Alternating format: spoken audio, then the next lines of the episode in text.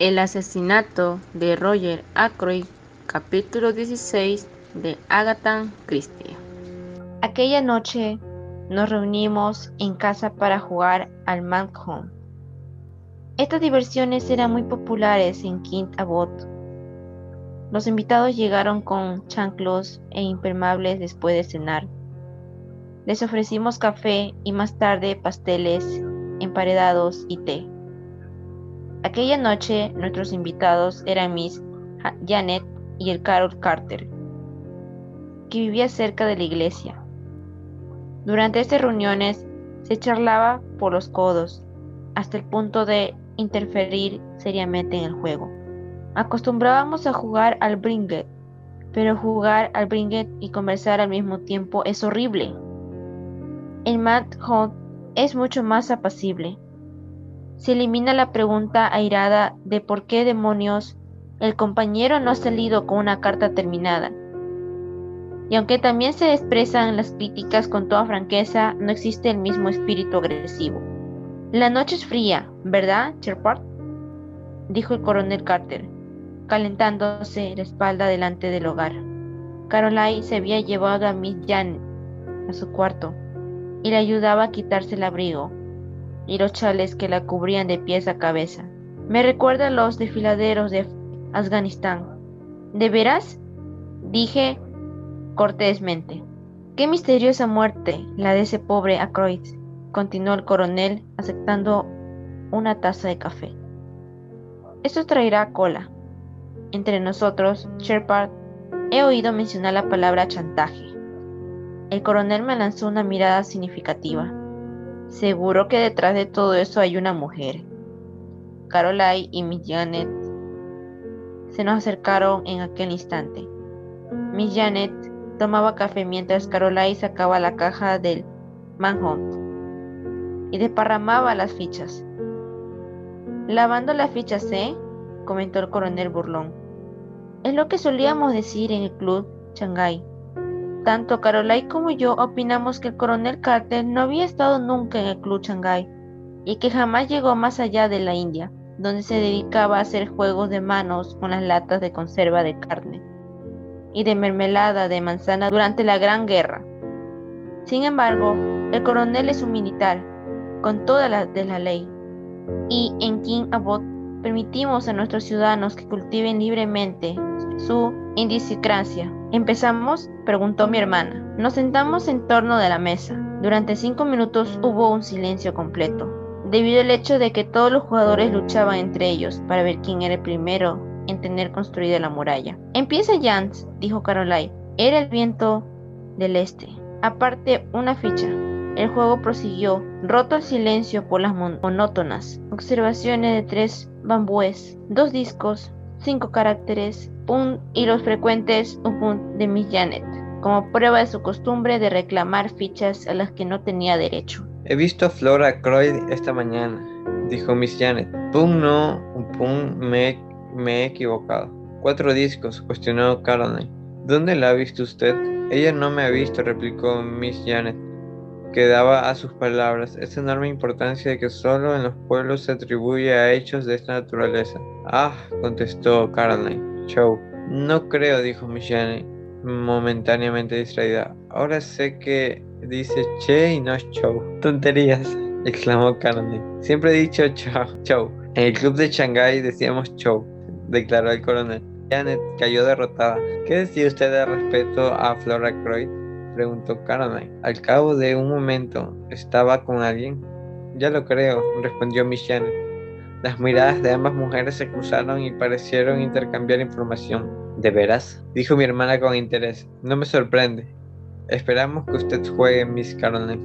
Intervino el coronel. A menudo pretende dar la impresión de que solo le interesa un juego pero nadie se deja engañar por su actitud. Si quieren que les diga, manifestó Miss Janet, que ha tirado, querida, un bambú. Oh no, ahora me doy cuenta que es un disco. Pues bien, si quieren que les diga, Flor es muy afortunada. Ha tenido mucha suerte. ¿Por qué, Miss Janet? preguntó el coronel. Pum, me quedó ese dragón verde. ¿Por qué dice Miss Flora que ha tenido suerte? Ya sé que es una muchacha encantadora y todo eso que se dice. No sé mucho sobre crímenes, señaló Miss Jan, con el tono de quien no ignora nada. Pero puedo decirle una cosa. La primera pregunta que hacen es siempre, ¿quién ha sido el último en ver vivo al muerto? Y se sospecha de la persona en cuestión. Ahora bien, Flora Croyd fue la última en ver a su tío todavía vivo. Las cosas podrían haberse complicado para ella. Mi opinión es que Ralph Patton no se presenta para alejar las sospechas de ella. Vamos, vamos, protesté suavemente. ¿No va usted a sugerir que una muchacha de la edad de Flora Croyd es capaz de asesinar a su tío sangre fría? No estoy segura, contestó Miss Janet.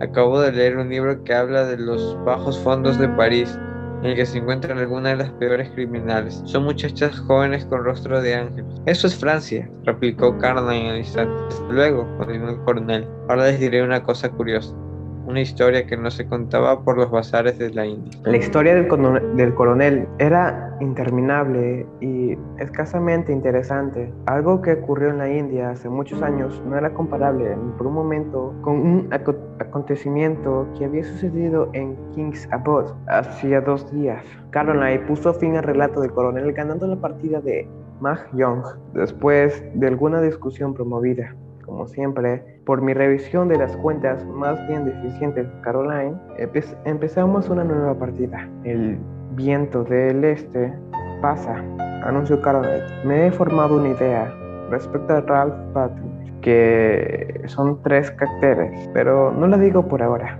¿De veras, querida? exclamó Miss Canet. Chau, no, punk. Sí, declaró Caroline con firmeza. ¿Qué es cierto con lo de las botas? preguntó Miss Canet. Eran negras, ¿no? Así es, respondió Caroline. ¿Qué cree que quería averiguar? Preguntó Miss Gannett. Caroline frunció los labios sacudió la cabeza con aires de saberlo todo. Punk, dijo Miss Gannett. No un punk. Supongo que ahora que el doctor trabaja con Mr. Boy, conoce todos los secretos. Nada de eso, exclamé. James es tan modesto, dijo Caroline. Ah, un cum oculto. El coronel silbó por un momento. Nos olvidamos de los chismes. Y de su propio viento dijo: Veo que tienen dos punk de dragones. Hay que tener cuidado, Miss Caroline. ¿Está dispuesta a ganar la mano? Jugamos otro rato, más sin decir nada importante. El Tel Porot dijo que pronto el coronel es tan buen detective como dicen. Es, es el mejor del que el mundo haya conocido, declaró mi hermana, con tono enfático. Ha venido aquí de incógnito con el fin de evitar la publicidad. Show, dijo Miss Gannett, es una gran cosa para el pueblo. A propósito, Clara, mi doncella, es muy amiga de Elsie, la cámara de Fernie Prack. ¿Y qué creen ustedes que Elsie le contó? Que ha sido robada una suma importante y que ella le parece que la otra doncella tiene algo que ver con el asunto. Se va a fin de mes por la noche no hace más que llorar. Es muy posible que esa muchacha pertenezca a una banda. Siempre se ha mostrado distinta de las demás. No tiene amigas entre las chicas de por aquí. Sale sola los días de fiesta. Eso no es natural. E inclina a sospechar. Le pregunté una vez si quería asistir a nuestras veladas para jóvenes, pero rehusó. Y cuando quise saber algo de su casa y de su familia, se mostró impertinente. No me faltó el respeto, no, pero se negó a decir nada. Miss Gannett se detuvo para tomar el aliento, y el coronel, que no sentía interés alguno por la cuestión de las criadas, hizo observar que el club Shanghai jugaban deprisa, sin detenerse. ¿Jugamos? Pues un momento sin distraernos. Luego está Miss Russell, a punto Caroline. Vino aquí, a la consulta de James, el viernes por la mañana. Me parece que lo que quería saber era dónde se guardaban los venenos. Cinco caracteres. Show dijo Miss Gannett. Qué idea tan extraordinaria, ¿será cierto? Hablando de venenos, manifestó el coronel, que no he jugado todavía, vaya, ocho bambunes. Hablando de venenos, afirmó el coronel, que no he jugado todavía, vaya, ocho bambúes. Matt Jones, dijo Miss Gadget. Caroline estaba distraída. Solo un dragón rojo, recopiló con un tono de pesar y hubiera sido tener tres dobles parejas. Yo he tenido dos dragones rojos, todo el rato, aclamé. Eso es típico de ti, James, acusó mi hermana. No acabas de captar el espíritu del juego. Creí, sin embargo, haber jugado hábilmente. si hubiera tenido que pagar una suma enorme a Caroline si ella hubiese hecho Young Joy. El de Miss Gadget era bastante pobre y Caroline no dejó de indicarlo así. El viento del este pasó y iniciamos otra partida en silencio. Todo lo que iba a decir es lo siguiente, empezó Caroline. Sí, dijo Mr. Gadget para alentarme. Me refiero a Ralph Patton. Sí, querida, siga, siga. Insistió Miss Gadget, a fin de estimularla más. Shock. Es una señal de debilidad hacer shock tan pronto, apuntó Caroline, severamente. Debería intentarlo con una mano más fuerte. Lo sé, lo sé.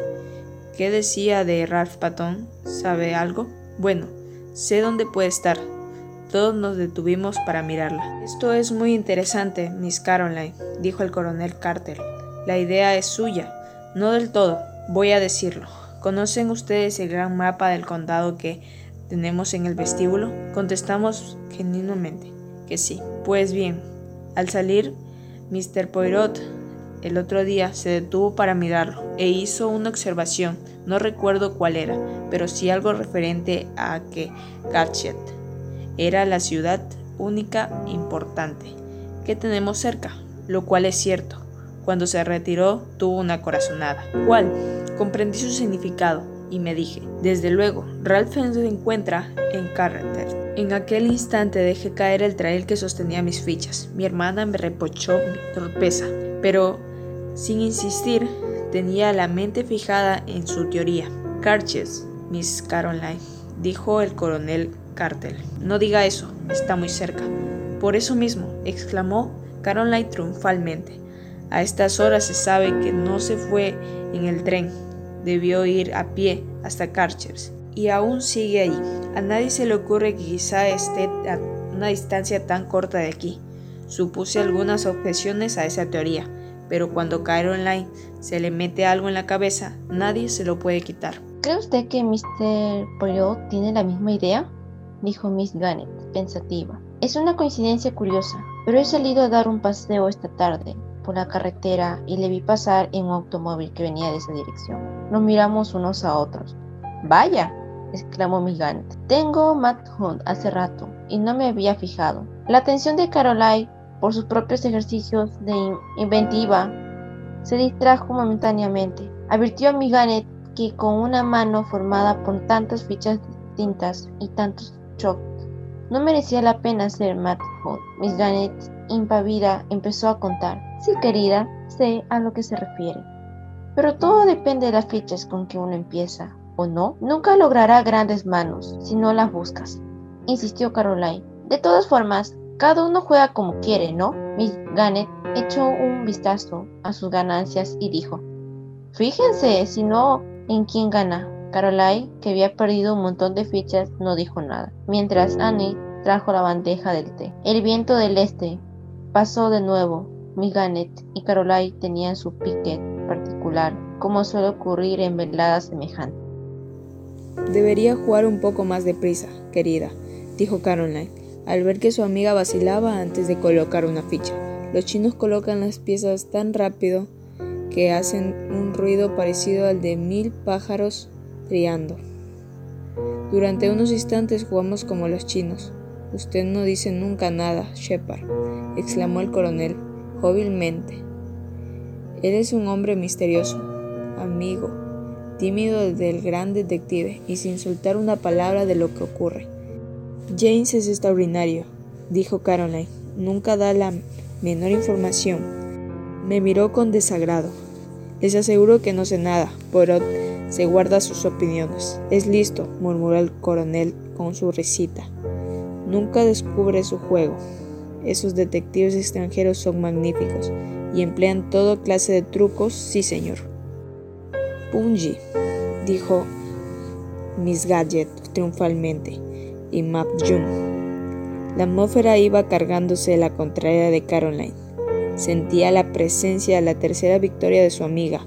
Fue la que impuso a decirme, mientras edificaba una nueva muralla. Eres el colmo, James. Estás sentado ahí como una momia, sin decir una palabra. Pero querida, protesté. No tengo nada que decir, nada de lo que tú quisieras que dijera. Tonterías, replicó Caroline. Debes saber algo interesante. De momento no contesté. Estaba abrumado por la excitación.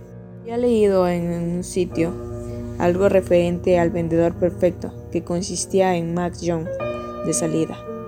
Nunca supuse que algo así me llegaría a ocurrir. Sorprendido por el triunfo, puse las fichas boca arriba encima de la mesa. Como dicen en el club Shanghai, exclamé, Chiho, el vencedor perfecto. Los ojos del coronel casi salieron de sus órbitas. Por todos los diablos, gritó maravillado. Nunca jamás había visto semejante cosa. Fue entonces cuando molestó por las pullas de Caroline y la excitación del glorioso triunfo.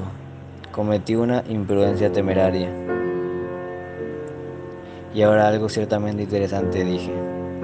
¿Qué les parece una alianza de oro con una fecha y las palabras recuerdo de R grabadas en el interior? Pasó por alto la escena que siguió. Fui obligado a explicar dónde había sido encontrado aquel tesoro. Tuve que revelar la fecha. 13 de marzo, dijo Caroline. Hace seis meses de eso. Ah, al cabo de un buen rato de discusiones se desarrollaron tres teorías.